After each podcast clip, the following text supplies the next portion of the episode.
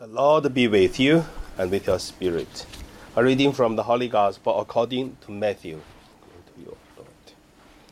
Jesus says, Come to me, all you that are weary and are carrying heavy burdens, and I will give you rest. Take my yoke upon you and learn from me, for I am gentle and humble in heart, and you will find rest for your souls. For my yoke is easy and my burden is light.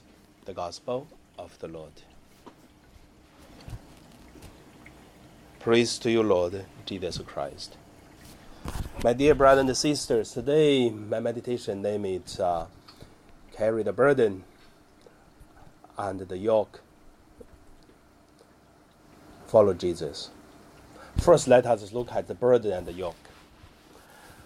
The yoke, it is for the for the buffaloes or for the horse or for some uh, uh, cows, whatever, these kind of animals to helping the farmers do the work. Sometimes one, and then sometimes because the heavy burdens, uh, then the farmers used to take two horses or two uh, buffaloes to work on the same cut. So one will be carried then mainly another is only helping. So when Jesus was talking about uh, my burden light and take my yoke and then my my yoke is easy and my burden light. So I was considering the cross is such big and many times the challenge is so difficulties, but the one who carried the yoke it is Jesus. We are just helping beside.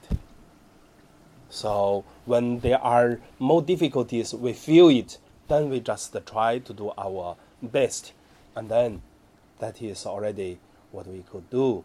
But relying on God's help, and then Jesus will help us. The second point I want to see at here is uh, about this coronavirus. I know it's difficult and also in this situation. But what we can do? Uh, around these days, I'm writing some uh, Sunday homilies into words. Then I notice one thing. For years and years, we do our best to live our life. But many times, it is uh, the best we can do is believing, relying. But that doesn't mean we don't have the grace of God.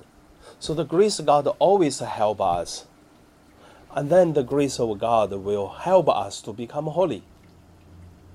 And this holiness not because we did great things, it is because we cry out to God, ask God's help, and that's our greatness.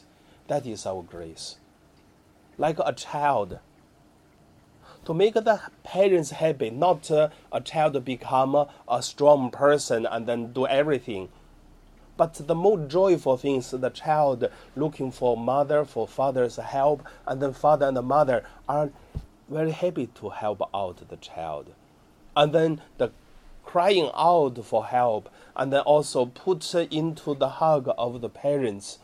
And that is a such beauty experience between us and God, I believe now, in this special situation, what could we do? We cry out for God's help. We tell God this how warrior we have, how dangerous we are, and we're looking for help. I believe that is our greatness. And also, that is a, a blessed life that God gave to us because we have a God to cry out we have a God to believe in. So in today's Holy Eucharist, may God bless each of us in whatever the situation we are. Now, we pray.